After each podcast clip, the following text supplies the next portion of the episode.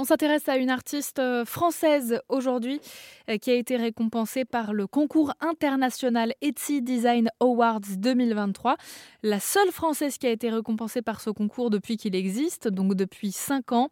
C'est vous, Manon Ritali, bonjour. Bonjour. Vous confectionnez des porte-œufs originaux euh, dont on mettra un visuel sur erzen.fr et qui ont plu au jury, présidé par Sarah Jessica Parker, rien que ça. Et pour aller plus loin, j'aimerais m'intéresser à votre euh, parcours. Comment aujourd'hui on devient artiste, créatrice euh, à son compte? J'ai fait des écoles d'art et de design, une en France, dans l'est de la France, à Reims. J'ai passé une licence en design d'objets et puis je suis partie aux Pays-Bas, dans la ville de Eindhoven, faire la Design Academy pour suivre un master en contextual design. Et à la suite de ça, je n'ai pas tout de suite travaillé pour moi parce que j'avais pas envie.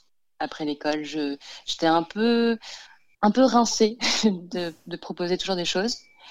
Donc j'ai travaillé euh, un peu quelques années pour une, un éditeur de luminaires.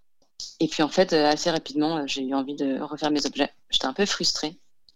Et donc, bah, j'ai cherché un atelier. Et puis, euh, bon, à côté, évidemment, euh, vu que ça prend du temps de, créer, de produire, et euh, eh ben, j'avais un petit travail à côté alimentaire. Et aujourd'hui, je fais ça à plein temps. Moi, ce que j'aime bien demander aux artistes, notamment pendant le processus de création, c'est ce qu'ils font. Est-ce qu'ils écoutent de la musique? Est-ce qu'ils méditent? Est-ce que, est que vous vous créez dans le silence, par exemple?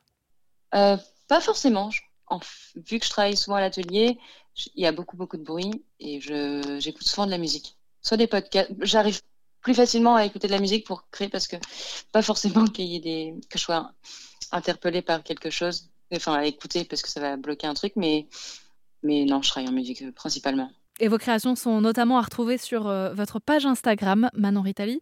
Et on mettra toutes les infos sur erzen.fr s'il y en a qui sont intéressés. Merci beaucoup.